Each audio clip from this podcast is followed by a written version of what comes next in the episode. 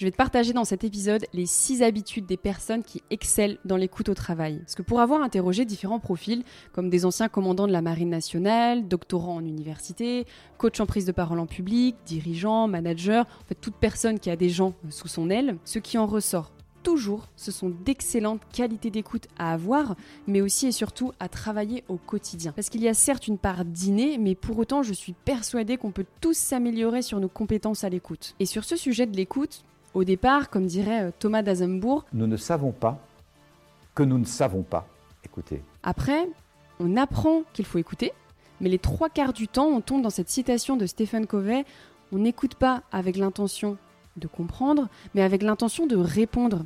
Tu sais, le style de conversation où pendant que la personne elle est en train de parler, toi tu penses à tes expériences et tu rebondis en disant Ah, mais moi aussi, moi je, moi je. Et le Graal pour terminer, c'est de devenir tellement un as de l'écoute bah, qu'on peut s'oublier soi-même. Trop d'écoute, tu l'écoutes. Alors attention au travers de l'écoute et c'est pour ça que je me lance à te partager les six habitudes que tu vas pouvoir travailler. Et ça commence par ce premier point, réussir à encourager l'autre à s'exprimer. Parce qu'avant même de laisser une personne s'exprimer et de l'écouter, bah, il faut déjà qu'elle ose prendre la parole. Et comme le disait Benjamin Serp, donc dans le premier épisode de podcast que j'ai tourné, c'est un ancien commandant de la Marine nationale, si les personnes ne s'expriment pas en entreprise, en réunion, même dans la vie quotidienne, la faute elle est en grande partie dans les mains du chef ou du moins dans la personne qui écoute. Et pourquoi? On peut cibler trois points. Parce que d'une, c'est peut-être qu'on ne laisse pas aux gens suffisamment d'espace pour le faire. En deux, qu'on ne les sollicite peut-être jamais ou très rarement, surtout les plus introvertis, et pourtant c'est souvent ceux qui peuvent avoir des choses vraiment intéressantes à dire. Et en trois, bah, ça peut tout simplement être notre orgueil, notre ego qui prennent le dessus. Donc pour réussir à encourager l'autre à s'exprimer, ça commence bien sûr par poser des questions, mais éviter de poser des questions Est-ce que tu la vois la différence entre dire t'as l'air agacé ou comment tu te sens? Ou alors euh, T'as compris, tout est clair Et le qu'est-ce que tu en penses toi? En fait, l'une émet un jugement, on suggère déjà que, et en fait, on enferme la personne dans un champ de réponse précis. Alors que l'autre ouvre le champ des possibles et la réponse lui est propre. En deuxième point, comme habitude, c'est de réussir à couper la parole au bon moment. Et ça peut paraître vraiment contre-intuitif, hyper paradoxal, mais en fait, bien écouter, ça n'est pas laisser systématiquement de A à Z la personne tomber dans un monologue. En fait, couper la parole, si c'est pour donner ton avis à chaque fois, c'est chiant, donc non. Mais par contre, intervenir, recentrer ton interlocuteur pour éviter que lui-même perde le fil, ça, oui. Et j'en ai moi-même fait l'expérience pendant un épisode de podcast que j'ai tourné avec Romain Giraud, un ancien secrétaire général du, club de foot de Ligue 1, RC euh, Strasbourg à tellement vouloir le laisser parler que lui-même, en fait, il en a oublié la question. Il m'a dit euh, Marlène, c'était quoi déjà euh, la question euh, Je me suis perdue. Et là, tu te sens con. Donc, tu peux intervenir en disant C'est-à-dire Comment ça? Est-ce que tu peux me préciser ce point? Reformuler en reprenant les mots de la personne. Donc, attends, d'après ce que j'ai compris, blablabla et ensuite le laisser poursuivre pour être certain d'être sur le bon chemin, la bonne compréhension. Et au final, tu verras, c'est agréable pour celui qui s'exprime quand c'est bien calibré parce qu'il se sent vraiment écouté. En troisième point, interrompre ce que l'on est en train de faire. Être en capacité d'écouter attentivement, ça commence par stopper ce que l'on est en train de faire. Rien de plus insupportable que de parler à quelqu'un qui est en même temps sur son téléphone, en même temps en train de continuer de taper sur son clavier ou de faire son activité, peu importe. Et j'avais lu une histoire d'un petit garçon qui disait à sa maman Maman, je sais que tu m'aimes vraiment beaucoup.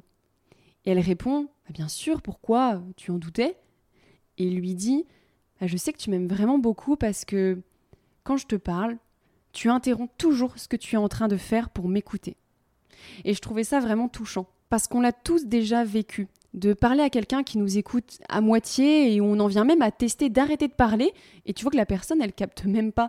Donc forcément tu cherches même plus à lui expliquer les choses. Et même si on te dit après mais si si vas-y euh, je t'écoute avec un langage non verbal pas dingo, bah non, euh, c'est trop tard. Donc essayons au maximum de s'arrêter ou alors éventuellement de dire à la personne écoute, je t'écouterai dans 15 petites minutes à un meilleur moment parce que là je suis pas disponible. En quatrième habitude, ne pas avoir une écoute sélective. Il faut absolument éviter de tomber dans ce piège de l'écoute sélective, de n'écouter que ceux qui vont dans son sens, car ici tu chutes clairement sur le terrain de tes biais cognitifs. Et oui, on sait, c'est toujours plus agréable de discuter avec ceux bah, qui approuvent notre positionnement et ça renforce bien bien fort nos croyances, mais là où est la force des meilleurs en écoute, ce sont ceux qui sont capables d'aller discuter avec des profils littéralement opposés à eux qui savent rester ouverts à toutes les voix, même celles qui divergent. Et seulement à ce moment-là, quand tu as un poste à responsabilité, quand tu as écouté tous les avis euh, de tes équipes, tu dois par contre te rappeler d'une chose qu'avait cité notamment Warren Buffett.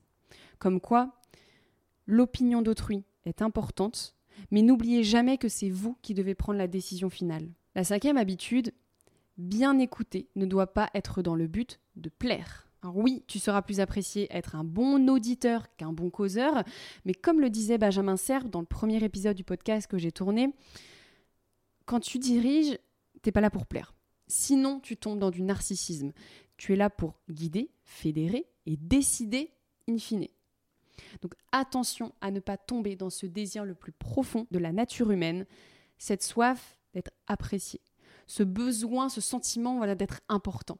Et c'est William James, un psychologue et philosophe américain, qui le disait. Mais bien de te rappeler qu'écouter fait partie tout simplement de ton rôle de manager, de ton rôle aussi en tant qu'humain, bien sûr, mais il ne faut pas le faire dans le seul but d'être apprécié. Il faut que derrière cette belle écoute, il y ait des actions justes qui suivent. En sixième et dernière habitude, privilégier le terrain d'entente que la gagne. Si vous rentrez dans le jeu d'une personne qui se plaint, avec cette envie de lui fermer son bec en prouvant que vous avez raison, à bonjour la guéguerre d'ego euh, qui pointe le bout de son nez. Et dans le livre de Dale Carnegie, Comment se faire des amis à influencer les autres, il rappelle que 9 fois sur 10, chacun se retire plus que jamais convaincu d'avoir raison. Et ces batailles, personne ne les gagne. Si vous perdez, vous perdez. Si vous gagnez, vous perdez aussi. Car si vous jubilez d'avoir réussi à prouver à l'autre qu'il avait tort, bah lui, qu'est-ce qu'il en pense? Comment il se sent? En fait, vous lui avez juste fait sentir son infériorité, vous avez touché son amour-propre. Et j'aimais bien cette citation qui disait euh, Homme convaincu malgré lui, garde toujours le même avis. Donc un malentendu n'est jamais dissipé par une discussion, mais par de la tact, la diplomatie, cet esprit de conciliation, et par ce vrai désir sincère de considérer le point de vue de l'autre. Donc cherchez des terrains d'entente, et soyez honnête sur vos erreurs, plutôt que de vous dire « Ah yes, ah, j'ai tellement bien écouté que j'ai tous les arguments pour l'écraser ». Vous serez perdant à la fin. Pour récapituler, je te rappelle la recette parfaite pour que les gens te fuient. Alors l'ultime, bien sûr, hein, c'est de parler que de soi. Mais si tu écoutes ce podcast, bah, tu devrais pas être trop trop dans ce cas-là. En 1, se dire que si l'autre ne s'exprime pas, c'est de sa faute. Il n'a qu'à oser, s'il a envie de dire quelque chose, qu'il le dise, toi t'y es pour rien. En 2, écouter en disant oui oui, bien aller dans le sens de l'autre pour lui faire plaisir, ne jamais le recentrer quitte à ce qu'il se perde lui-même, comme ça il est content. En 3, écouter en continuant de faire ce que tu as à faire et attendre patiemment que l'autre termine de blablater pour enfin être actif et l'ouvrir, puisque bah, la personne s'intéresse forcément plus à tes problèmes, à tes préoccupations qu'à les siennes. En 4, écouter seulement les gens qui vont dans ton sens. C'est moins chiant, bien plus facile, et comme ça tu te sens plus puissant, pas de perte de temps ni de remise en question. En 5, écouter tout le monde pour être sûr d'être apprécié de tous. C'est cool, tu as l'arme ultime pour te faire un maximum d'amis simple. Et en 6, bien écouter pour être certain d'avoir tous les bons arguments pour gagner et contrer l'autre. T'en sortiras toujours gagnant avec une belle trogne de leader. bien sûr, fais tout l'inverse. Et je pense que tu l'as bien compris, je l'espère. Et si ça t'intéresse, bah, tu peux me retrouver sur toutes les plateformes d'écoute, que ce soit Spotify, Deezer, Apple Podcast, en tapant Magnetic Management. Et également, tu peux me retrouver sur Instagram et LinkedIn, et cette fois sous mon nom et prénom, Marlène Congar. À très bientôt!